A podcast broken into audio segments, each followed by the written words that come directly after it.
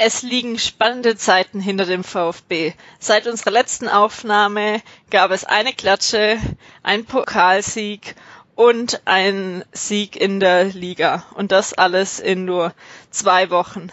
Gestern Abend im SWR ähm, sprach der Reporter im Interview zu Kempf äh, von einem Ritt auf der Rasierklinge. Wir haben also genug zu besprechen in unserer heutigen 78. Episode. Neben mir dabei ist äh, noch ähm, Jens und als Gast haben wir ähm, Moritz dabei. Und bevor wir dann anfangen, noch mal kurz ein Hinweis auf die VfB Viererkette Live. Save the Date für den 28.11. um 19 Uhr im SSC Stuttgart im Neckarpark. Dort nehmen wir einen Live-Podcast auf, gemeinsam mit den anderen VfB-Fan-Podcasts, VfB STR Nachspielzeit und rund um den Brustring. Alle weitere ähm, Infos folgen dann noch in den nächsten Tagen und Wochen bis dahin. So Jens, dann kannst du gerne weitermachen. Vielen Dank. Moritz, schön, dass du dabei bist und dann dürfte ich dich zu Beginn einfach mal kurz bitten, ein paar Worte zu dir zu sagen, wie du zum VfB gekommen bist und wo man dich überall im Internet finden kann. Jo, äh, ich bin Moritz, 21 Jahre alt, äh, bin jetzt gerade fertig geworden mit meinem Studium. Ich habe Wirtschaftsinformatik studiert und ja, wie bin ich zum VfB gekommen? Wie irgendwie so jeder zum VfB kommt. Ich komme hier aus der nordbadischen Provinz. Da ist der VfB jetzt gar nicht so weit verbreitet. Allerdings ist mein Vater VfB-Fan und hat eines schönen Februartags von seinem Arbeitskollegen äh, Karten geschenkt bekommen fürs VfB-Spiel. Allerdings äh, im Hertha Auswärtsblock.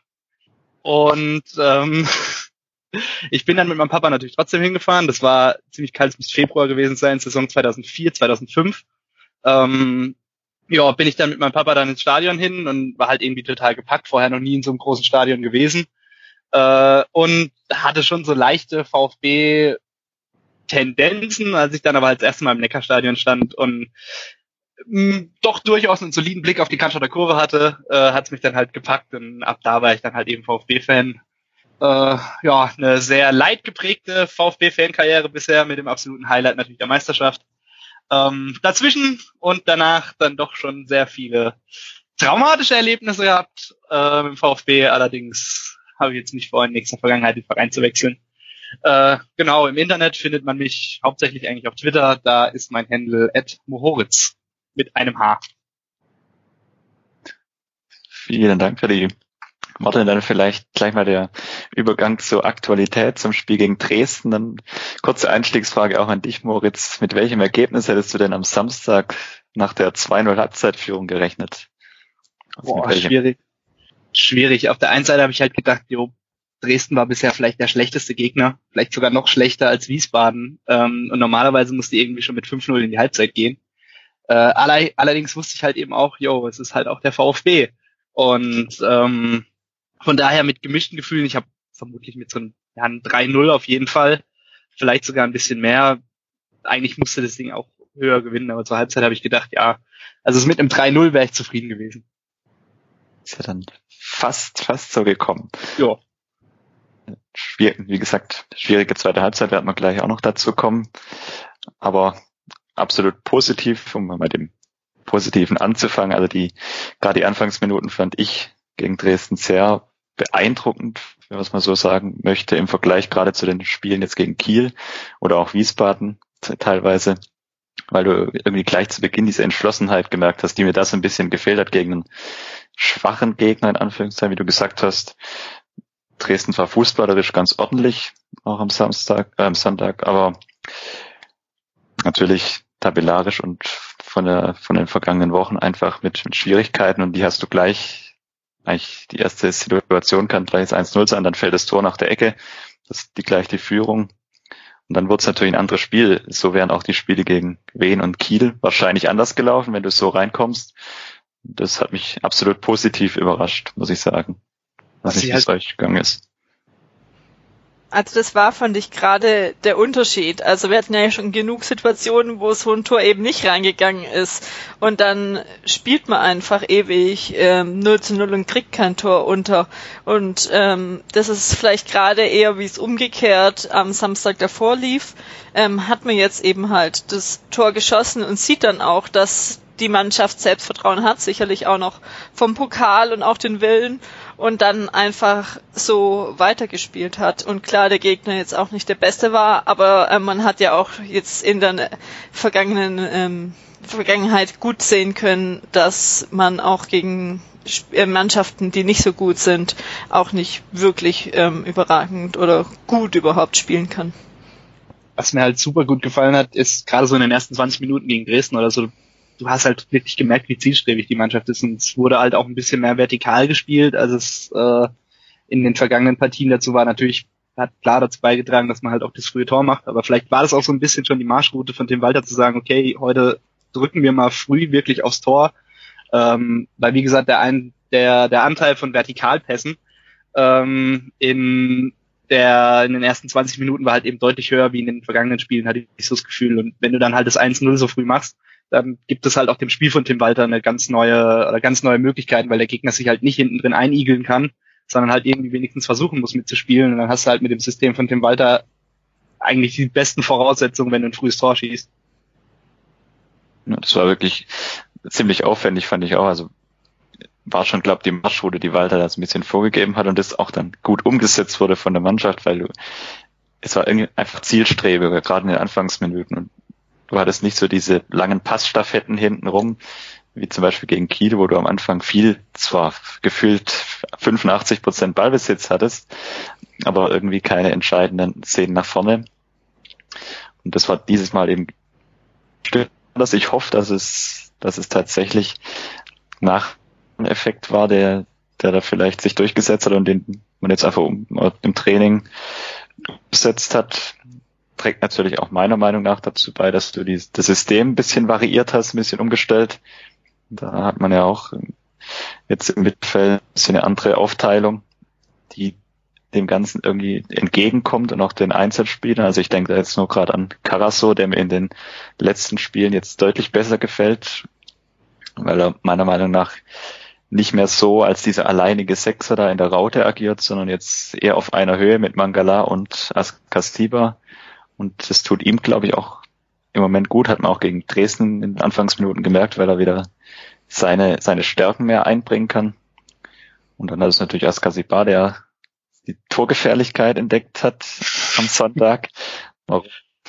Wo das auch immer herkam, das wissen wir zwar nicht, aber auf einmal war er da immer vorne anzutreffen und mit seiner offensiven Rolle ganz gut zurechtgekommen. Und wie gesagt, natürlich ist dann auch ein Stück weit hat uns der Gegner in die Karten gespielt, bei Dresden jetzt auch im Vergleich zu, zu Kiel oder Wiesbaden nicht, nicht ganz so defensiv agiert hat, meiner Meinung nach. Also die haben auch immer, immer versucht, gepflegt von hinten rauszuspielen, keine langen Bälle geschlagen und trotzdem es weiter versucht, fußballerisch zu lösen, was uns natürlich in dem Fall entgegenkam, weil wir weil wir nicht so dieses ständige, permanente Anlaufen und Ballbesitz in einer eigenen Hälfte, eigenen Viererkette, sondern es war eben, wie du vorher gesagt hattest, wäre mehr vertikal, mehr zielstrebig nach vorne und das gibt, gibt so Hoffnung. Wobei mir Akasiba ähm, sehr daran erinnert hat an, das war glaube das erste oder zweite Heimspiel, entweder Hannover oder Pauli war es, ähm, wo er auch gerade so offensiv gespielt hat und mehr im Strafraum war als irgendwie im Mittelfeld oder in der Defensive. Also irgendwie so bisschen auch von der Spielweise her, ähm, als wären die Wochen inzwischen nicht gewesen und erinnert mich wirklich mehr an ein Hannover oder ähm, ähm Pauli-Spiel. Aber ich muss sagen, also wenn ich jetzt nur dieses Spiel von Santi gesehen hätte und jetzt äh, die ganzen anderen Spiele vorne dran nicht hätte, ich würde ich mir denken, ja Mensch, das ist doch ein super gefährlicher Mittelfeldspieler. So, ähm, weil der ist ja wirklich ein, zwei Mal wirklich gut vorm Tor aufgetaucht, hat dann auch die eine Chance, die abgepfiffen wurde, hat er ja eigentlich auch gemacht. Äh, fand ich, also es hat mich richtig gefreut für ihn. Ich weiß auch nicht, was für ein Schalter der umgelegt hat, aber ja, vor, du hast gesagt, in diesem Pauli-Spiel oder ich glaube in Heidenheim war es auch noch ziemlich krass, der hätte das Ding halt einfach drüber gesenzt. Aber so fand ich das halt super cool. äh, dass Santi jetzt auch endlich mal getroffen hat und auf einmal wirklich eine Torgefahr zu entwickeln scheint. Ja, das freut mich auch äh, einfach. Er hat wieder eine gute Leistung gebracht. Zwischendurch war es ja auch, sag ich mal, eher schwierig, die Situation. Einmal am Anfang, wo wir nicht wussten oder es noch unklar war, ob er wirklich beim VfB bleibt, noch kurz vor Ende der Transferphase und dann auch noch ähm, mit der Sperre. Und jetzt, als wäre irgendwie und, äh, nie weg gewesen und auf der Bank oder saß er doch zwischendurch, glaube ich, auch mal noch. Ja, ich glaube in einem Hamburg-Spiel, ja. oder? Kann das sein? Dass er in, in der Liga gegen Hamburg auf der Bank saß? Ja, glaube ich, weil jetzt gab es wirklich nur die Änderung, einmal ähm, Torhüterposition wieder zurück und ähm, Bartstüber natürlich ähm, draußen, sonst war der Kader jetzt im Vergleich zum Pokal ähm, gleich, aber kann gut sein, dass er auch gegen HSV auf der Bank saß. Hast du ja bei ihm auch gesehen, also er hat sich ja wahnsinnig gefreut, also schönes Zeichen, irgendwie seine Reaktion da zu sehen. Ja, also ich habe etwas Herz auch, weil das, wie gesagt, ich weiß nicht, irgendwie vielleicht, also die ganze Last so ein bisschen abgefallen, obwohl es ja eigentlich generell für ihn schwierig so werden wird, auch weiterhin, weil er seine Stärken eigentlich in der zweiten Liga gegen die meisten Gegner nicht wirklich einbringen kann. Das ist ja so ein bisschen das Grundproblem. Er ist ein Spieler, der hauptsächlich seine großen Stärken hat, wenn er gegen den Ball agieren kann, gegen Mannschaften, die mit viel Ballbesitz agieren. In dieser Saison ist es im Normalfall andersrum, dass der VfB den Ball hat und der VfB das Spiel gestaltet. Da hat er natürlich schon seine, seine Schwierigkeiten und seine Schwächen auch im Spiel nach vorne.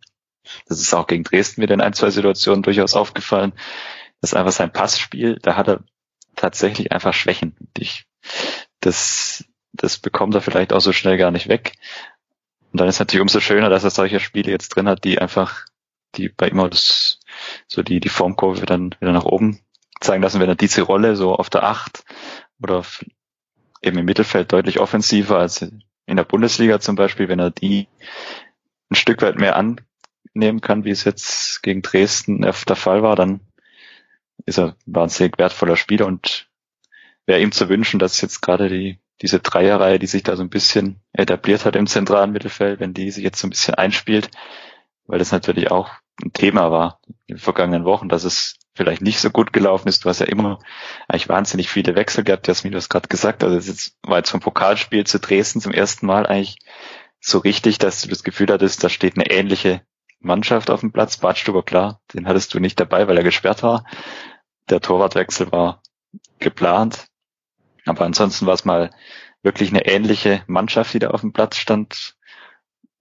Und das ist vielleicht auch nicht ganz unwichtig, dass du dich da jetzt ein Stück weit einspielst, weil diese vielen Wechsel, also bestes Beispiel Abucha, der in der Liga quasi wochenlang draußen war, dann mal zwischendrin ein bisschen Oberliga gespielt hat und dann soll er im Topspiel in Hamburg da hinten in der Innenverteidigung bestehen. Das ist halt ein Wagnis, das ist schief gegangen und das hat man jetzt mal gesehen, dass sich die Mannschaft vielleicht auch ein bisschen einfach finden muss und dann natürlich auch diese Abläufe vielleicht ein bisschen, bisschen mehr drin sind. Also was mir, wenn wir das noch, noch kurz, gerade wenn wir bei dem Thema sind, gegen Dresden gut gefallen hat, das ist jetzt was, was vielleicht dem einen oder anderen gar nicht so in der Form aufgefallen ist, aber du hattest immer diese Variante, Förster läuft von, von der Seite ein, der lange Ball in die Tiefe und es hat drei, vier Mal perfekt funktioniert. Also der Ball ist fast angekommen oder ist dann angekommen. Förster konnte es nicht verwerten, das ist ein anderes Thema. Aber schön zu sehen, dass solche Varianten sind, die auch funktionieren. Und das ist ja eigentlich auch das, was immer wieder gefordert wird, dass du eben auf dem Platz was erkennst, was der Trainer umsetzt. Und da fand ich Dresden jetzt mal wieder echt einen Schritt nach vorne. Also nach dem Pokalspiel in Hamburg. Für mich Dresden einfach der nächste der nächste Schritt nach vorne. Du hast es gerade angesprochen, da war ein Pass dabei, ich meine, das war in der ersten Halbzeit von Kempf, irgendwie über 60 Meter und der kam so punktgenau in den Fuß von Förster. Da war, also es war so ein wunderschöner Pass, aber ja, stimmt, das hat man öfters gesehen. Äh, dass aus Förster jetzt vielleicht kein Mittelstürmer mehr wird, sollte nach Dresden oder nach dem Spiel jetzt auch klar sein. Ähm, aber also die Varianten mit diesen tiefen Pässen aus, also tief aus der eigenen Hälfte raus, ähm, wenn du halt gegen eine, gegen eine hochstehende Abwehr spielst, dann ist das halt wirklich ein sehr probates Mittel. Ähm, ich habe jetzt auf Twitter auch schon ein, zwei Reaktionen gelesen, die meinen, ja, Bolsen war blind den Ball nach vorne, aber das fand ich halt gar nicht, weil ich finde, zu, zu so einem Pass, da gehört zum einen ziemlich viel taktisches oder ja doch taktisches Verständnis vom Stürmer und vom Innenverteidiger dazu. Außerdem ist es halt eine super technische Leistung, so einen Ball anzubringen. Also äh, hat mir sehr gut gefallen, diese, diese Variante, da zu gucken, dass man einen von den beiden offensiven Mittelfeldspielern vorm Tor so freikriegt.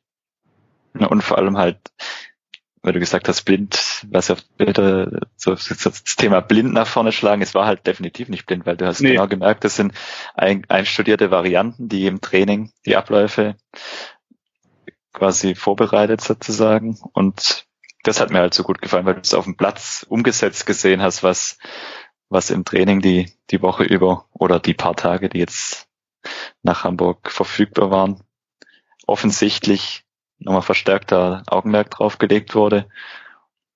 Und von daher, das, das hat mich dann noch positiver gestimmt, wenn wir jetzt noch bei der ersten Halbzeit bleiben, weil das einfach auf dem Platz gut ausgesehen hat und ich das auch nicht das Gefühl hatte, wie in den Heimspielen jetzt zuvor, dass Dresden hatte diese eine Szene, wo, wo Kone relativ frei vom Tor zum Abschluss kommt, aber ansonsten war da in der ersten Halbzeit nicht viel und äh, da sah es richtig gut aus, meiner Meinung nach. Und ich finde, man sieht einfach auch inzwischen, ähm, dass die Abstimmung zwischen den Spielern besser wird. Also genau das, was du auch gesagt hast, dass solche Pässe ankommen und auch sonst eher das Verständnis da ist. Ähm, das ist sicherlich jetzt auch über die Zeit, ähm, den Fußball von Walter kennenzulernen und jetzt, wenn sich so eine ähm, Mannschaft auch, sag ich mal, ein bisschen formt, klar, wenn jemand besser ist oder jemand, ähm, der jetzt verletztes zurückkommt, kann man drüber diskutieren, aber ich würde jetzt eigentlich nicht viel ähm, mehr dran wechseln. Silas ist sicherlich immer eine Option noch, aber sonst von den Leuten, die jetzt so auf der Bank sitzen, würde ich jetzt wenige sofort in die Startelf ähm, sonst noch ähm, tun oder auch ähm, vermissen auf dem Platz. Also ich muss auch sagen, also wenn wir mit einer der Elf oder einer ähnlichen Elf, wenn ein Bartstuber wieder reinkommt oder die Davi von seiner Verletzung zurückkommt, in die nächsten Spiele gehen, dann kann ich absolut damit leben. Also ja, ich finde Castro hat sich jetzt so ein bisschen auf links festgespielt, auch wenn er das vielleicht selber gar nicht so hören will. Ähm, der hat mir ziemlich gut gefallen in beiden Spielen jetzt als Linksverteidiger. Ich finde, der passt auch ein bisschen besser zu dem System von Tim Walter äh, als Linksverteidiger, weil er ähnlich spielt wie Stenzel auf der anderen Seite. Den sieht man halt auch öfters als, als äh, Außenverteidiger. Entweder weiter eingerückt auf der Position vom defensiven Mittelfeld oder halt eben dann gleich am gegnerischen Strafraum. Ähm, ich finde, das macht Sosa zum Beispiel nicht so, wenn der auf links spielt, denn der ist ja eher so ein klassischer, ich gehe die Linie rauf und runter Außenverteidiger. Äh, da finde ich, passt Castro eigentlich sogar fast ein bisschen besser zum System von Walter, auch wenn ich nicht glaube, dass Walter Castro davon überzeugen kann, über äh, Sosas Verletzungszeit hinaus diese Position zu begleiten. Aber ansonsten finde ich, steht das Team jetzt eigentlich so weit. Also ich sehe keinen großen Anlass, da jetzt nochmal groß zu rotieren. Klar, du kannst Silas bringen, weil er halt getroffen hat und weil er halt auch einfach ein wahnsinnig guter Stürmer ist. Was man da halt aber auch nicht vergessen kann, der Kerl ist, glaube 19 Jahre alt. Ne? Also ich will halt auch, also wir haben den Spieler für viel, viel Geld gekauft. Deshalb bin ich halt der Meinung, man sollte vielleicht gucken, dass man den behutsam aufbaut äh, und nicht sowas macht, wie man mit Gonzales in der letzten Saison gemacht hat, dass er auf einmal ähm, gesetzt ist, obwohl das vielleicht für die Entwicklung vom Spieler gar nicht so gut wäre. Also deswegen finde ich das gar nicht so schlecht, wenn Mamangituka eher ein bisschen von der Bank kommt, weil auch wenn es halt nicht so aussieht, weil er spielt nicht so und er sieht auch von der Physis her nicht so aus, aber äh, er ist halt noch super jung und äh, sowas sollte man halt auch in der Entwicklung von so einem Spieler nicht vergessen. Deswegen finde ich es ganz okay, wenn sich die Elf so, wie sie jetzt das festspielt, jetzt halt eben mit Ausnahme von Bartstuber, der da noch reinkommt und gegebenenfalls die Davi, wenn der wieder fit ist.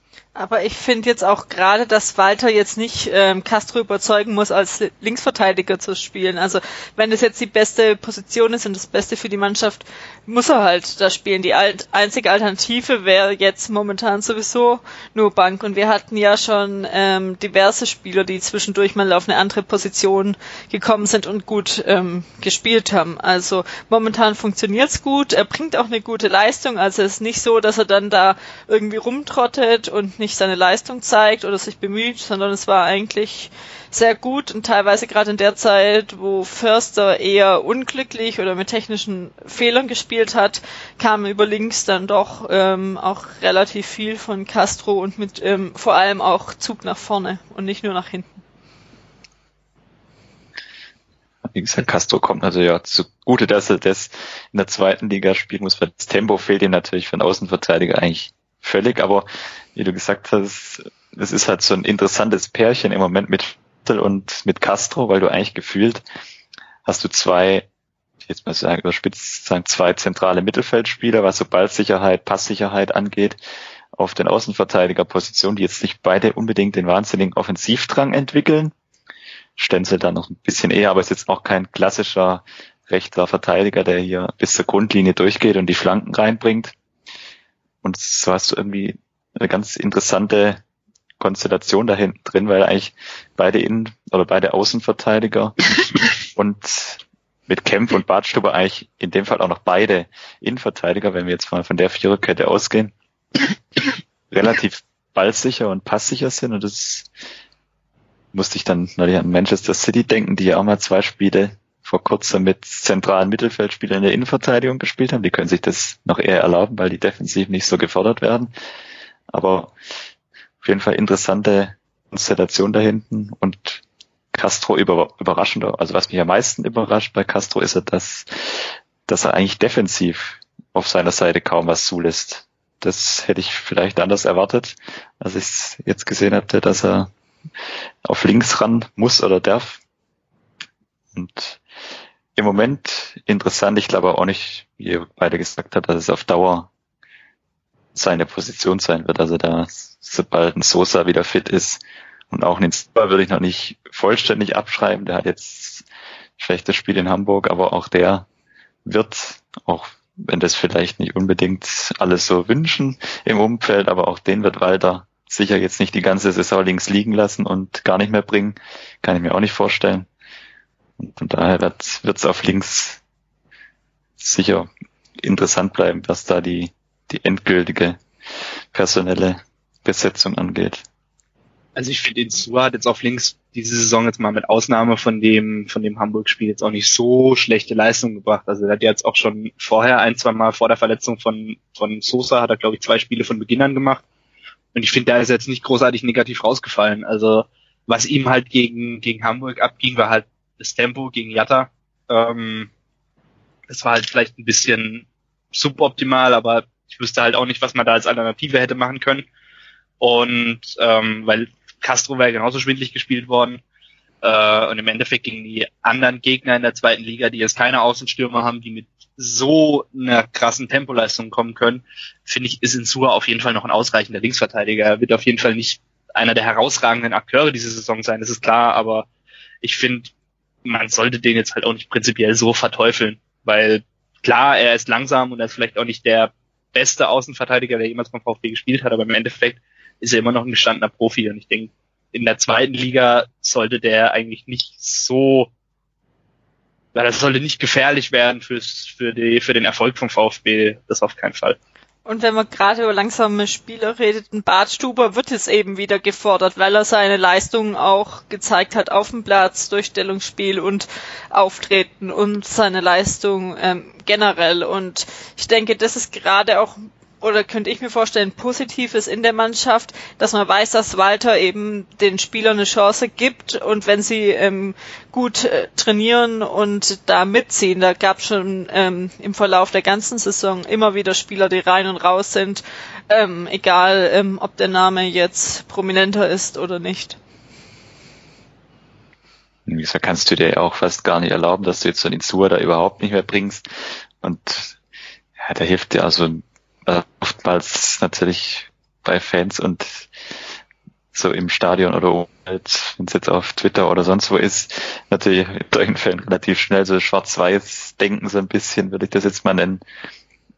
Der hat jetzt wirklich ein katastrophales Spiel gemacht, hat davor jetzt vielleicht auch nicht immer überzeugt. Ich denke da zum Beispiel an Regensburg, wo er mich auch zur Weißglut getrieben hat mit seinen Ballverlusten vorne und dann nicht wirklich mit zurückgegangen ist. Das das sind halt einfach seine Eigenheiten so ein bisschen, aber wie du gesagt hast, Walter ist jetzt, glaube auch kein Trainer, der da wirklich so einen Spieler gefühlt jetzt komplett aussortiert, gedanklich. Und wie gesagt, sich wahrscheinlich auch gar nicht leisten, weil Sosa, wenn man seine Historie jetzt beim VfB anguckt, ist auch wahnsinnig verletzungsanfällig. Gut, beim letzten Mal ist er übel getroffen worden, da konnte er jetzt persönlich wenig dazu, aber generell auch anfällig für, für alle Arten von Verletzungen, seit er bei uns ist. Und wie gesagt, auch, auch ein Castro wird auf der Linksverteidigerposition nicht immer so auftreten wie in den letzten beiden Spielen. Da wird, wird man sich dann auch wieder ärgern und ihn zum Teufel wünschen und dann in Sua wieder fordern. Das geht ja immer alles ganz schnell und von daher bisschen, bisschen Gelassenheit hilft manchmal und wie gesagt, wie, wie wir der VfB kennen, macht Castro in Osnabrück ein furchtbares Spiel und wird, so, wird zur Halbzeit ausgewechselt, dann ist sowieso die ganze Situation wieder umgedreht. Also das, das ist einfach, gut, du musst, du musst natürlich, ein, du hast, du hast, wenn du ihn Insua bringst, Bartstuber, dann hast du natürlich vielleicht zu viele Spiele auf dem Platz, sag ich mal, die zu langsam sind. Das ist dann immer so eine Gefahr. Aber generell würde ich mich da, würde ich mich da weder für Castro oder Insua noch Sosa festlegen. Ich glaube, da bleibt es bis zur Saisonende so bei einer Art Rotation. Gezwungenermaßen wahrscheinlich. So kenne ich vermutlich deine Antwort auf die Frage von Yannick auf Instagram. Ist Castro der beste Linksverteidiger der Liga? Also wirst du eher mal Nein sagen oder sind die drei dann einfach die besten Linksverteidiger der Liga? Also die Frage, zwei, zwei Antworten. Erstens mal ist Castro für mich kein Linksverteidiger. Er hat da jetzt zwar zweimal gespielt, aber das ist nicht seine Position. Da muss ich dann immer an Arthur Boca denken, der auch mal im zentralen Mittelfeld gespielt hat und es da ins Pokalfinale geschossen hat. War aber auch nicht seine Position. Das, egal jetzt aber. Und wie gesagt, Punkt zwei, der beste Linksverteidiger Liga ist er ganz sicher nicht. Weil da gibt's, da gibt's deutlich bessere. Okay, dann hatten wir jetzt ja relativ viele positive Aspekte zum Spiel. Dann gab es allerdings auch noch sowas wie eine zweite Halbzeit, wo man einfach, ähm, Zitat Walter, nicht wach war nach der Halbzeit und man noch zu blauäugig wäre. Seht ihr das genauso? Das, also blauäugig würde ich jetzt, ja doch, vielleicht schon. Also ja, man war auf jeden Fall nicht wach äh, hast, kriegst halt dann relativ schnell nach dem Pausenpfiff diesen Elfmeter, über den man natürlich auch noch diskutieren kann, ob das jetzt ein Elfmeter war, ob der Videobeweis da richtig entschieden hat, ob es nicht vielleicht vorher abseits war oder gegebenenfalls das Foul auch außerhalb. Ähm, Im Endeffekt ist es egal, weil das Tor ist ein Tor und er war drin und ähm, ja, ich finde, da hat man da so ein bisschen den Moment verpasst, wieder ja, aufzuwachen, wach zu werden. Man ist eben ein bisschen schläfrig aus der Kabine rausgekommen. Und ähm, dann gab es halt auch echt Phasen in der zweiten Halbzeit, wo der VfB halt super wackelig war. Also da gab es eine, einmal diese Doppelchance vom Dresdner Spieler Stor, äh, wo Kobel zweimal überragend hält. Ähm, und ja, also mit dem anderen Torwart werden wir da vermutlich dann zumindestens ähm, ein Unentschieden oder hätten uns ein Unentschieden gefangen. Äh, und im Endeffekt, ja, äh, da war der VfB halt einfach wieder viel zu defensiv, zu anfällig, zu wackelig. Ähm, Chanceverwertung, weil wir bestimmt auch nochmal drüber sprechen müssen. Ähm, ja, also ich weiß nicht, ob es Verschlafenheit war, aber es war auf jeden Fall eine deutlich, ein deutlicher Leistungsabfall im Vergleich zur ersten Halbzeit. Vor allem die zweite Halbzeit hat eigentlich so ein Stück weit an das, an die zwei Heimspiele davor eher wieder erinnert. Da war plötzlich wieder defensiv extrem fahrig. Hast, wie gesagt, eigentlich ich, äh, im Stadion gar nicht so wahrgenommen, muss ich ehrlich sagen, weil ich die Zusammenfassung mir nochmal angeschaut habe. Gestern Abend, das war, das war eine abenteuerliche Chance, die Dresden da hat liegen lassen vorne.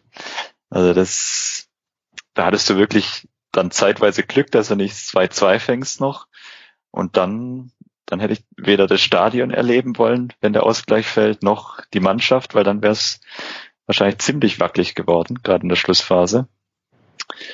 Und so gesehen, alles, was eigentlich in der ersten Halbzeit gut war, war dann in der zweiten Halbzeit so ein bisschen, also nicht alles weg, aber es war dann, wie gesagt, da hat, da hat Dresden unsere Schwächen defensiv wieder richtig gut aufgedeckt, dass wir halt einfach dann teilweise zu offen stehen hinten und in Gegenangriffe laufen, die du halt bei einer 2-0-Führung, also gerade der Angriff, wo zum Elfmeter führt, wo ich bis heute noch nicht rausgefunden habe, noch nicht beweisen konnte oder widerlegen konnte, ob das vor der Situation abseits war. Muss mir noch irgendwo die das ganze Spiel Real Life mal besorgen und ja, dann fängst du dir da per Elfmeter 2-1 und auf einmal ist das Spiel wieder offen und eigentlich völlig unnötig, weil, weil du die Dresdner da wieder reinholst und ja, dann wurde es wieder relativ fahrig und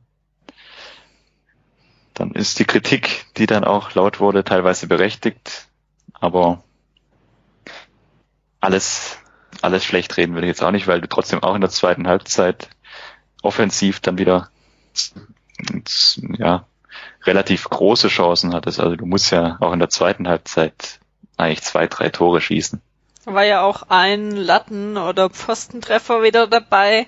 Und selbst aber nach dem 3 zu 1, weiß nicht, habe ich mich trotzdem nicht so sicher gefühlt. Also vielleicht war das auch einfach nur eine Kopfsache, dass kurz einfach mal der, ähm, das 3 zu 1 Zwischenstand vom letzten Heimspiel gegen Dresden nur mal kurz im Kopf war und das ja eigentlich nur auch Geschichten sind, die ja nur der Fußball schreibt. Ähm, aber dann ging es dann doch noch und haben es dann die letzten paar Minuten doch noch gut zu Ende gespielt. Aber ja, also so gut war das Gefühl dann nicht mehr, obwohl man da auch wieder ähm, sagen kann, dass man da eben vielleicht auch höhere Ansprüche hat, die man klar auch haben muss. Ähm, aber ja, man sollte denken, dass die Mannschaft vielleicht mal zwei gute Halbzeiten spielen kann. Haben sie ja auch gegen HSV im zweiten Spiel relativ gut gezeigt.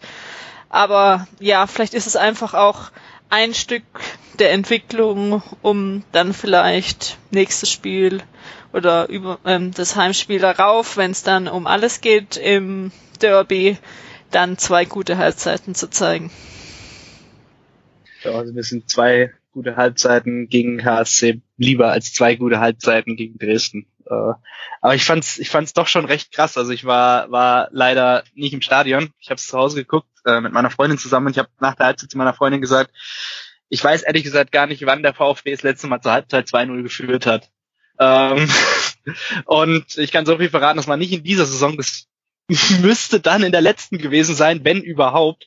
Ich habe jetzt nicht nachgeguckt, aber ich, also nach nach der zweiten Halbzeit war ich dann deutlich weniger selbstsicher und war schon ein bisschen, also ich war schon ein bisschen frustriert, gerade weil man halt einfach so viele Chancen liegen gelassen hat. Also ich erinnere da an den, an den Pfostentreffer von al die Riesenchance von Clement, zwei, drei Riesenchancen von Förster. Oh, das hat mich dann doch schon sehr frustriert. Vielleicht kannst du das sagen, wenn du das im Fernsehen das ganze Spiel gesehen hast. Es gab, es waren glaube zwei Abseitstore, die abgepfiffen wurde, aber es kamen, das habe ich in zwei verschiedenen Zusammenfassungen haben sie das gar nicht gezeigt. Es muss dann schon relativ deutlich gewesen sein, wenn es nicht mal in einer Zusammenfassung kommt. Also es gab ja den einen Treffer von von Askasiba, der abgepfiffen wurde. Äh, da weiß ich ehrlich gesagt gar nicht mehr so genau, was davor war. Ähm, und ansonsten, boah. War da nicht noch mal ein Tor, das nicht, äh, da war doch, das Ball, Ball war glaub, irgendwann noch mal im Tor und war abseits, das war auch auf der, auf das der war das Tor von, das war das Tor von Gonzales, aber das war schon deutlich. Ah, abseits. genau, stimmt, stimmt, da stand da locker einen halben Meter im Abseits, ja, ja, ich erinnere mich, ja. Okay, ich hatte das, das halt nur aus dem Stadion im Kopf. Im ersten äh, Tor habe ich gar nicht, habe ich wirklich extrem spät erst ähm, gesehen und mitbekommen, dass es abseits war, weil es eben auch auf der Türkheimer Kurvenseite war und weil da jetzt drüber gar nicht mehr geredet wurde, aber dann war es dann doch relativ klar beides. Und ich glaube sogar vor dem ersten Tor von Ankasiba war das auch ein richtig guter Pass von irgendjemand relativ von weit hinten. Ich weiß gar nicht mehr, wer es dann war. Ja, also da war die Abseitsentscheidung ja wirklich haarscharf. Da hat ja auch nicht der, der Videobeweis oder so eingegriffen, sondern das hat das Schiedsrichtergespann hier auf dem Platz ziemlich gut gesehen. Ähm, sagt man heutzutage auch nicht mehr so oft in Zeiten vom Videobeweis, das hat der Schiedsrichter gut gesehen. Ähm, aber ja, das war, das war auch ein sehr schöner, steiler Pass, aber im Endeffekt war es dann halt abseits. wurde dann auch zu Recht abgepfiffen, auch wenn ich Santi natürlich auch sein zweites Tor gegönnt hätte. Ja, fangen wir mal klein an.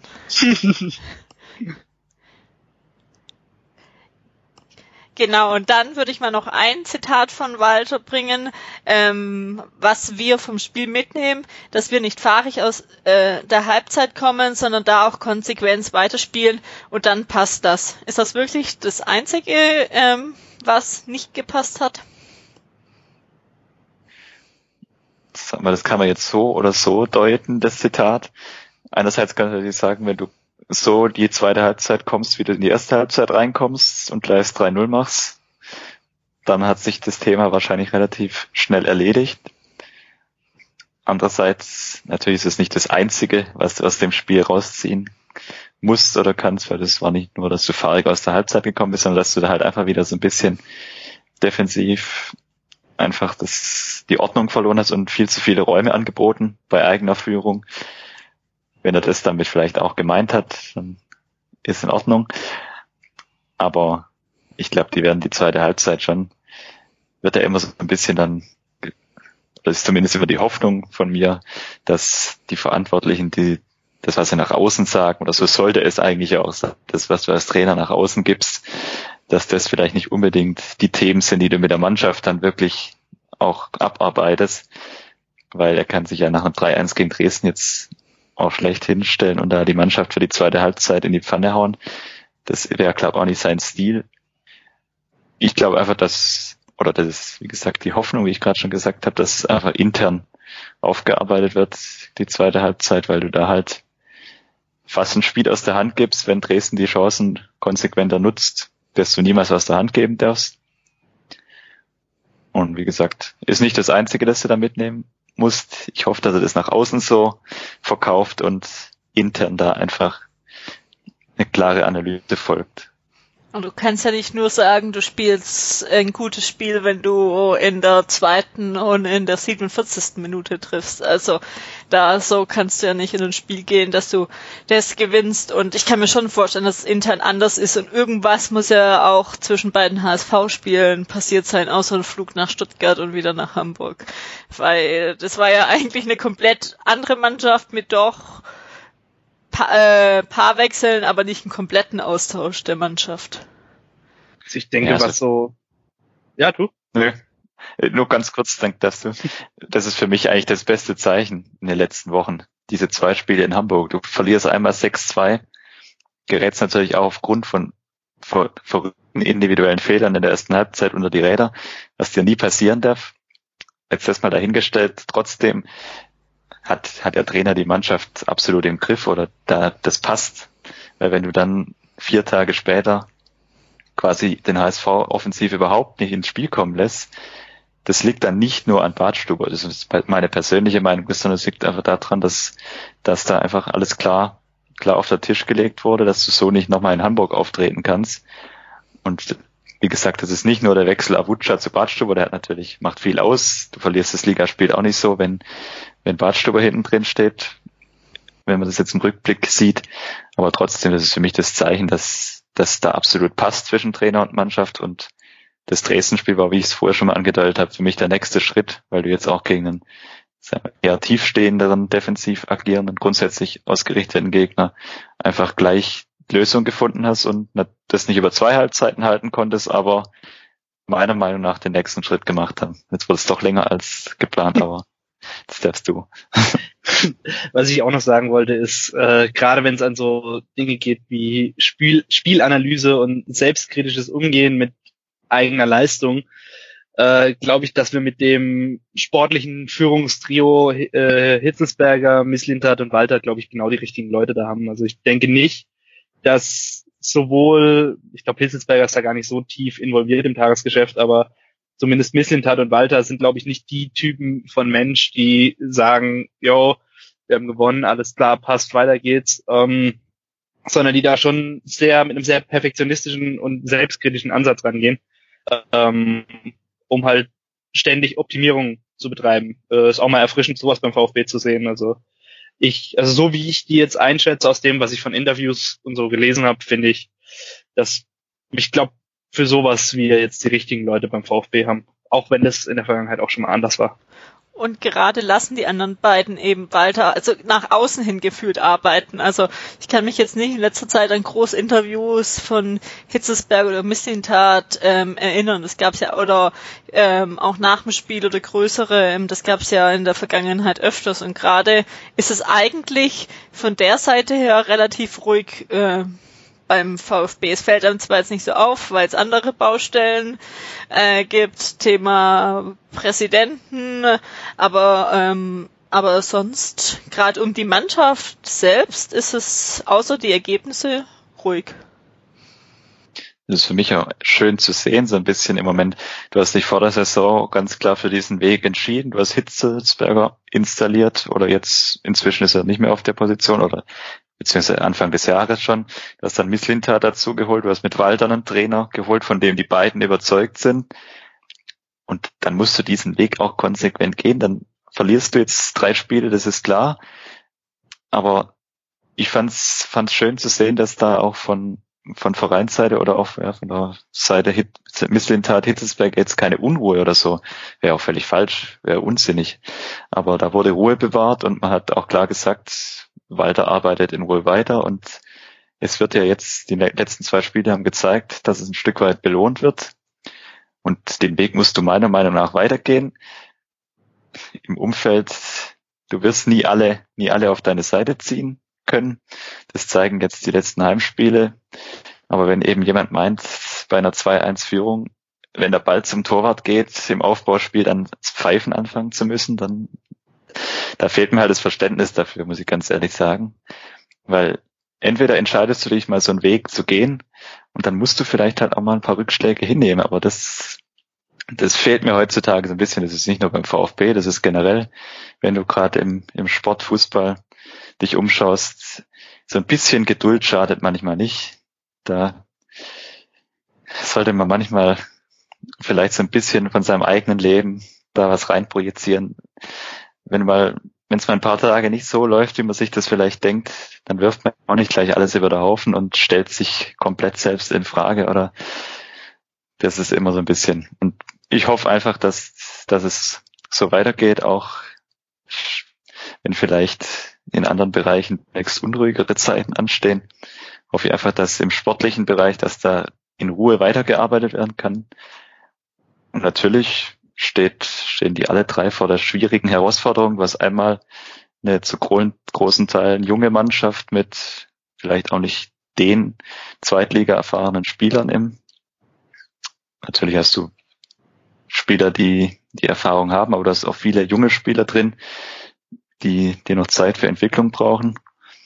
Und ich hoffe einfach, dass man eines, dass man dieses, diesen Balanceakt so ein bisschen schafft zwischen, zwischen einer nachhaltigen Weiterentwicklung der Spielidee und des ganzen Konzepts, die man jetzt angestoßen hat. Und natürlich musst du auch, weil der Anspruch ist aufzusteigen, musst du gleichzeitig Ergebnisse liefern. Das ist natürlich alles andere als einfach, das beides in Einklang zu bringen. Aber ich hoffe einfach, dass, dass das gelingt und dann sehe ich uns eigentlich in dieser Konstellation auf einem guten Weg. Ja, kann man so zusammenfassen. Wir werden sehen, wie es dann in nächster Zeit wird. Das nächste Spiel ist gegen Osnabrück. Was können wir da von dem Spiel und von dem Gegner erwarten?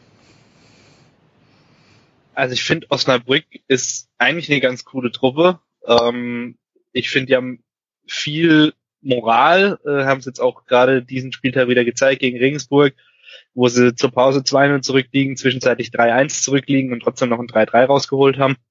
Ähm, ich finde den Trainer super sympathisch, Daniel Thune.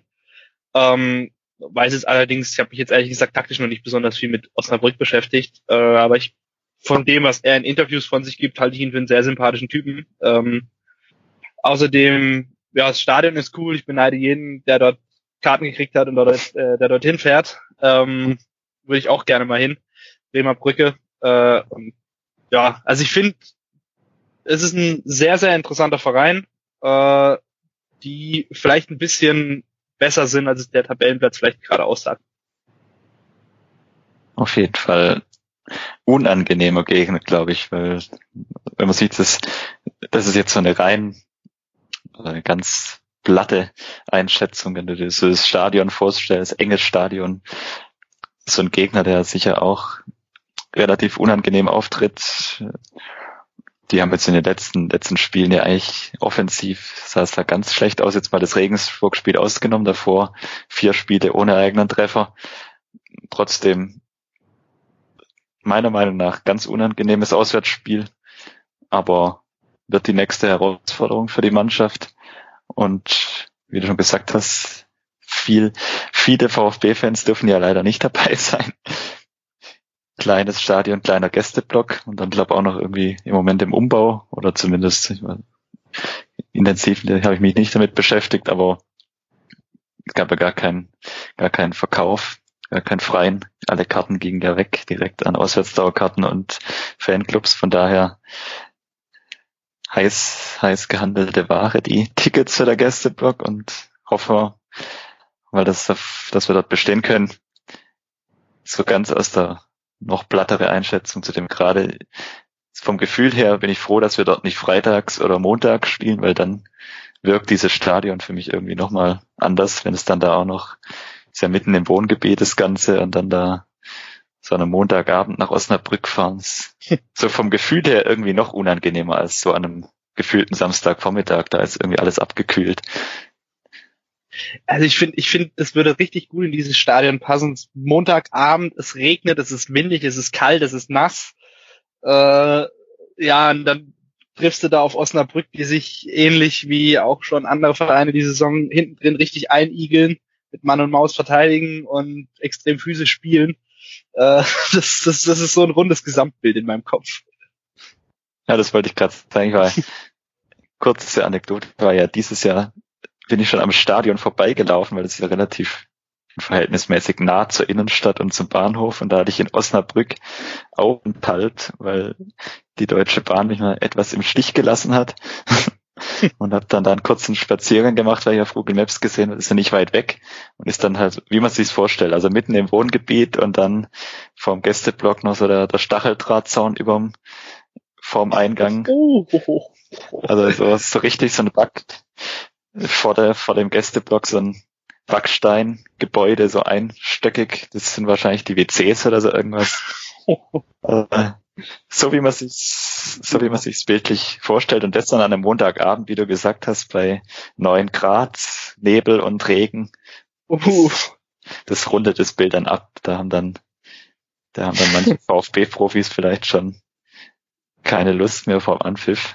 Und Akasiba mit dem kurzen Trikot. Das sowieso. Ja, der, wenn er könnte, würde der, glaube ich, am liebsten Oberkörper frei spielen. ja, dann äh, mal eure Tipps für das Spiel. Ähm, fang du mal an, Moritz, als Gast. Ähm, ich würde sagen, wir, ich will jetzt nicht so optimistisch werden, deshalb glaube ich, wir gewinnen das Spiel, aber wie gesagt, dreckiges Spiel. Es regnet, es ist nass, es ist kalt. Wir gewinnen 2 zu 1 durch äh, ja, zwei Tore von Hamadi oder so. Zwei Kopfballtore nach Ecken. Ganz spielerisch, kein hochqualifiziertes Spiel oder kein qualitativ hochwertiges Spiel, das wollte ich sagen. Ähm, aber wir gewinnen das Ding und bleiben weiter äh, auf einem Aufstiegsplatz. Jens. Ich könnte jetzt mein, mein eigentliches Gefühl würde sagen, das gibt auch so ein ganz enges Spiel und genau, weil mein Gefühl das sagt, sage ich, dass genau das nicht passiert und wir in Osnabrück überraschend relativ souverän 2-0 gewinnen mit und wieder über die Chancenleitung sprechen, weil wir eigentlich höher gewinnen hätten können. So ein bisschen vergleichbar mit Dresden. Ich glaube nicht, also Osnabrück glaube ich jetzt nicht, dass dass das die wahnsinnig durchschlagende, der durchschlagende Auftritt wird, würde die komplett wegspielen. Aber ich könnte mir vorstellen, dass es nicht dieses enge Spiel wird, das ich insgeheim befürchte und wir da vermeintlich souverän mit drei Punkten nach Hause fahren. Als du gesagt hast, nicht so eng, habe ich eher gedacht, dein wirklicher Tipp geht in Richtung, keine Ahnung, 5-0 oder so, aber ja. ich wollte es jetzt, ich, ich wollte, ich habe kurz überlegt, aber das fällt mir dann meistens auf die Füße sowas, also habe ich das gehalten. Also ich habe, ne, wir waren das letztes Jahr gegen Hannover, da hatte ich bis auf, glaube ich, das Gegentor hatte ich sogar davor richtig getippt gehabt aus Spaß. Äh, äh, Marco Grüße äh, geschrieben gehabt. Ähm, ich tippe jetzt mal auf ein 1 zu 0. Auch dann irgendwie so 93. Minute irgendwie reingegoogeltes Tor. Schön spannend natürlich. Die, die armen Nerven. Ich wollte es gerade sagen, ey. Ich wollte es gerade sagen. Dann Aber wahrscheinlich dann, okay, wenn, wenn wir es ganz krass nehmen, wahrscheinlich ein Tor auch noch Gomez, der dann sein dritte äh, Ballkontakt in 30 Minuten oder so hat. Dem der Ball günstig auf den Kopf fällt. Wie damals in Bochum. Ich erinnere mich, ja. Ach Gott, das war ein letztes, letztes Tor in Osnabrück und dann wird er gegen der KSC als neuer Co-Trainer vorgestellt, so ungefähr. Kommt. Also wenn es nach, wenn's nach Tim Walter geht, hätte er den ja wirklich ganz gerne in seinem Trainerstab. So, ja, das, deswegen sage ich ja. dann wird gleich, Mario, das war jetzt die letzte Aktion. Besser wird's nicht mehr. Erinnert eher an Bubble in der Meistersaison, der dann nur im ersten Spieltag gespielt hat und sonst eher der Co-Trainer von Tusky in der restlichen Spielzeit war und trotzdem noch, es dann noch mehr geschafft hat, deutscher Meister zu werden. Aber ich stelle auch an der Stelle noch die These auf, dass wir Gomez noch brauchen werden in dieser Saison. Habe ich irgendwie so das Gefühl. Der wird da vorne auch noch zwei, drei Tore machen in der Saisonendphase. Also was ich bei ihm halt äh, positiv finde, wenn man ihn auch so beobachtet, er sitzt, äh, ist halt nicht kriesgrämig irgendwie oder schlecht gelaunt oder nach außen hin wirkt zumindest nicht so, dass irgendwelche äh, Spieler aufstichelt gegen Trainer, sondern dass er diese Situation eigentlich relativ gut angenommen hat und vielleicht weiß es jetzt auch schon seine letzte Saison als Profi noch genießt in einem Stadionumfeld, wo er sich wohlfühlt. Also nur so als Gefühl, äh, wenn man ihn auch sieht, jetzt gerade dann von Fans beim äh, beim Feiern oder auch auf der Bank. Also es wirkt eigentlich sehr positiv. Also was ja, ich halt ich, ich glaube ja? halt, nur ganz kurz, Gomez ja, ist halt für mich auch gefühlt ein Spieler. Ich glaube nicht, dass der sich jetzt, dass er seine Karriere hier ausklingen lassen will, so nach dem Motto, ich wurde dann in Hamburg nochmal eingewechselt und dann in Osnabrück nochmal fünf Minuten gespielt und dann in der Rück noch einmal eine Viertelstunde in einem Heimspiel auf dem Platz hatte. Kann ich mir vorstellen, gerade so in der Saisonendphase, wenn vielleicht, wenn sich das System dann noch besser eingespielt hat, wenn wir mal zu Hause hochführen nach einer halben Stunde, dann kommt er zur Halbzeit und macht nochmal vorne ein bisschen Alarm. Also was ich halt bei, was ich gerade noch ganz kurz zu Mario Gomez sagen will, ich war vor zweieinhalb, drei Wochen ungefähr mal beim öffentlichen Training. Ähm, und da waren ein paar von der zweiten Mannschaft dabei. Und von den Spielern, von den etablierten Spielern aus der ersten Mannschaft hat Mario Gomez mit Abstand am meisten mit den Spielern gesprochen, auch gerade so, wenn so ein Spieler wie äh, Sebastian Hornung äh, einen Fehler gemacht hat, äh, war Mario Gomez der Erste, der bei ihm stand. Also, also in der Spieleinheit gar nicht groß spielerisch aufgefallen, sondern halt eher dadurch, dass er halt irgendwie ständig bei jedem war und halt auch viel, viel mit den Spielern geredet hat und viel miteinander vermittelt hat und so. Und äh, ich glaube, das ist halt eben das, was Tim Walter meint, wenn er da, wenn er davon spricht, dass Mario Gomez super wichtig in der Kabine ist. Ähm, und ich glaube, die Spieler nehmen halt auch vielleicht so eine Anweisung ein bisschen eher auf, wenn sie zum nicht nur vom Trainer, sondern zum einen vom Trainer als auch von einem Spieler kommt, der, weiß ich nicht, 50 Mal für die Nationalmannschaft gespielt hat und Champions League Sieger wurde. Äh, also ich glaube, dem sein Wort hat halt enormes Gewicht und da ist es jetzt in verschiedenen Medien schon oft genug gesagt worden, aber ich glaube halt, dass er wirklich super wichtig für die Stimmung in der Mannschaft ist.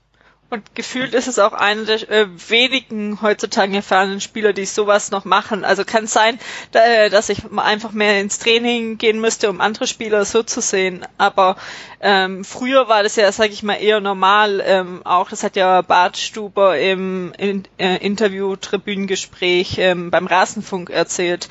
Ähm, und heutzutage das eher weniger gibt, ähm, weil die auch noch auf sich schauen oder dann kriescremig sind. Ich kann es nicht einschätzen. Ähm, wie Bartstuber mit der Situation umgeht oder im Training, aber das war, ich weiß gar nicht mehr, letzte oder vorletzte Saison, wenn man im Spiel beobachtet hat, hat er da auch eher mal junge Spieler ähm, an die Hand genommen und Hinweise gegeben. Zwar dann eher wie auf dem Platz ist auch bestimmt, ähm, aber dann da schon auch Leaderposition übernommen hat. Aber das kann ich jetzt ähm, vom Training her bei Bartstuber weniger sagen. Ja, und wäre ja auch für so einen jungen Spieler blöd, wenn er einen Ratschlag von Gomez da irgendwie nicht wahrnimmt. Der hat so viel Erfahrung, international, national. Ist ja, ist ja klar, dass du mit dem, dass du dich da mal drauf einlässt und dass das wichtig ist, ist ohne Frage. Gerade in der Kabine, das glaube ich sofort. Auch wenn man ihn zu einer Seitenlinie beobachtet, er wirkt ja jetzt nicht so, als ob ihn die Situation irgendwie belastet oder als ob er da verbittert wäre, dass er da nicht mehr spielt. Er verdient natürlich auch oder bekommt eine relativ hohe Entschädigung dafür, dass er noch ein bisschen auf der Bank sitzen muss im Moment. Also da darf man dann auch nicht so drüber nachdenken, was da für Verträge geschlossen wurden und was da ein Mittelstürmer, der eigentlich sportlich keine Bedeutung mehr hat, bei uns kassiert im Monat, aber das ist ein anderes Thema. Aber ich glaube so, wie gesagt, in der Kabine wahnsinnig wichtige Komponente neben Walter, weil er, wie gesagt, halt einfach diese Erfahrung mitbringt und die hoffentlich weitergibt, Gewinn bringt. Und vielleicht, äh, oder wie du gesagt hast, doch wichtiger wird. Wer hätte vor, keine Ahnung, eineinhalb Monaten gedacht, dass man im Badstub entgegenfiebert, äh, jetzt, dass er wieder spielen wird? Ja, das ist, wie gesagt, also ich muss immer so ein bisschen, die Spieler kannst du nicht unbedingt vergleichen, aber ich muss immer so ein bisschen an Terodde denken. Das war jetzt auch nicht der schnellste, der beweglichste. Wenn du überlegst, in unserer letzten Zweitliga-Saison, wie wichtig der für uns war. Klar, Gomez ist im Moment auch meiner Meinung nach völlig außer Form, wenn er dann mal reinkommt. Aber ich glaube auch, der kann durchaus noch in ein paar Spielen eine wichtige Rolle spielen. Wie du sagst, Badstuber. Hättest du im Sommer oder Ende der letzten Saison, bevor er dann ganz zum Ende nochmal reinkam, jemand gefragt, den hätte ja jeder am liebsten abgegeben. Und jetzt, wie gesagt, wird quasi ihm hinterher getrauert, wenn er mal zwei Spiele fehlt, weil du dann halt doch merkst, dass vielleicht die Alternativen nicht wirklich besser sind oder Badstuber halt einfach eine ganz andere, ganz andere Qualität da hinten reinbringt. Und im Sturm kannst du eben jetzt auch je nach Situation verschieden wechseln. Also ich sag mal, so eine Position wie der VfB hat, haben ja die wenigsten Spieler. Du ähm, hast einen Gonzales spielen, kannst einen Agadui einwechseln, Silas einwechseln und einen Gomez einwechseln. Also ich sag mal, äh, das würde ich so jetzt von Namen her und von Leistung sagen, mit der ähm, beste Mannschaftsteil jetzt mal Torhüterposition ausgenommen. Im Vergleich auch zur Liga und zu den anderen Mannschaften. Auf jeden Fall, also du hast halt einen Stürmer für eigentlich jede Spielsituation. Ähm, du hast halt so einen Brecher mit äh, Hamadi al -Gadoui, du hast äh, mit Gonzales so einen sehr, sehr pressingstarken Stürmer, du hast der auch noch super konterstark ist, weil er halt auch schnell ist und dann hast du Wamangituka, der halt auch super schnell und trickreich ist und der für so einen Überraschungsmoment sorgen kann und dann hast du auch noch einen Mario Gomez auf der Bank. Also arg viel besser besetzt kann eigentlich ein Zweitligasturm nicht sein. Und du hast noch einen Spieler, den wir jetzt nicht genannt haben, der im Moment verletzt ist. Also stimmt, Kalajdzic. Den du ja auch mit viel Hoffnung verpflichtet hast aus der ersten österreichischen Liga. Also wenn du den auch noch dazu nimmst, dann ist das ja fast schon dekadent. Mhm. Wenn du da überlegst, als Zweitlig ist so eine Besetzung da im, für maximal zwei Positionen. Darfst du eigentlich gar nicht genau drüber nachdenken, weil dann sind wir wieder bei dem Punkt, dass du eigentlich jeden Gegner klein, kurz und klein schießen müsstest, aber das passiert natürlich nicht, weil zweite Liga ist, was das angeht, kompliziert. Das haben die letzten Jahre eigentlich immer bewiesen. Aber trotzdem, also wenn du überlegst, du machst diese Aufzählung und hast dann eigentlich noch einen, der langfristig ausfällt in der Hinterhand, der vielleicht diese Saison wahrscheinlich gar nicht mehr zu, zum Einsatz kommen wird. Zumindest ist es zu vermuten oder zu befürchten, aber den hast du auch noch hinten dran das eigentlich einer deiner Königstransfers war in der Sommerpause, dann ist das eigentlich schon Wahnsinn. Ist ja eigentlich auch gut, weil man ihn dann jetzt wirklich die Saison noch geben könnte, wenn es die anderen Stürmer soweit ähm, gesund bleiben und nicht wie bei manch anderen Spielern man sie dann doch relativ früh nochmal reingeschmissen hat, ähm, wenn es die Gesundheit wirklich benötigt und man nicht zwangshaft äh, ihn äh, nochmal die letzten Spiele irgendwie reinschmeißen müsste. Und gut, du kannst ihn dann zur Not auch über die Oberliga nochmal ein Stück weit Spielpraxis vielleicht geben. Ob das dann so sinnvoll ist, ist die andere Frage, aber die Option hast du zur Not auch noch. Das ist dann für so einen Spieler ein Niveau, auf dem man mal ganz langsam sich wieder rantasten könnte. Und daher sind wir da. Also was die Position angeht, da sind wir wirklich sehr gut aufgestellt. Dann müssen wir jetzt nur noch schauen, dass die Spieler auch dementsprechend die Chancen verwerten. Das Thema ähm, zieht sich ja schon bisschen die letzten Wochen und Monate, aber das kriegt man hoffentlich auch noch hin. Also wenigstens hat man ja Chancen und auch noch gute, auch wenn man vermutlich den ligaweiten Alu-Treffer Rangliste anführt, müssten jetzt bei acht oder neun sein, wenn man die beiden jetzt zehn. Zehn, zehn waren's. Zehn, zehn waren's, ja. okay. Das ist ein unangefochtener Tabellenführer. ja. Den Titel würde ich tatsächlich gerne abgeben. Ja, also irgendwann Problem. geht's doch eigentlich gar nicht mehr. Wenn du den jetzt äh, im Training die äh, äh, Lattentreffer schießen lassen würdest, würden sie wahrscheinlich keinen einzigen treffen. Ja, am Ende denkst du inzwischen, äh, stehst du eigentlich fast nur noch lachend im Stadion. Also, wenn es jetzt nicht so traurig in der Situation wäre, weil es ja eigentlich typisch ist. Ja, gegen Dresden, die letzte Aktion wäre schon schön gewesen, weil er hätte Endo mit seiner ersten Ballberührung per Kopf ein Tor vorbereitet. Das hätte dann wirklich den Rahmen gesprengt am Sonntag. Ja, Sonntag war alles möglich. Genau. Okay, dann kommen wir doch jetzt mal zum Ende. Wir haben über die letzten Spiele gesprochen, Osnabrück, ähm, haben sogar schon getippt. Ähm, dann nochmal ähm, das Save the Date für die VfB Viererkette live am Donnerstag, dem 28. November um 19 Uhr.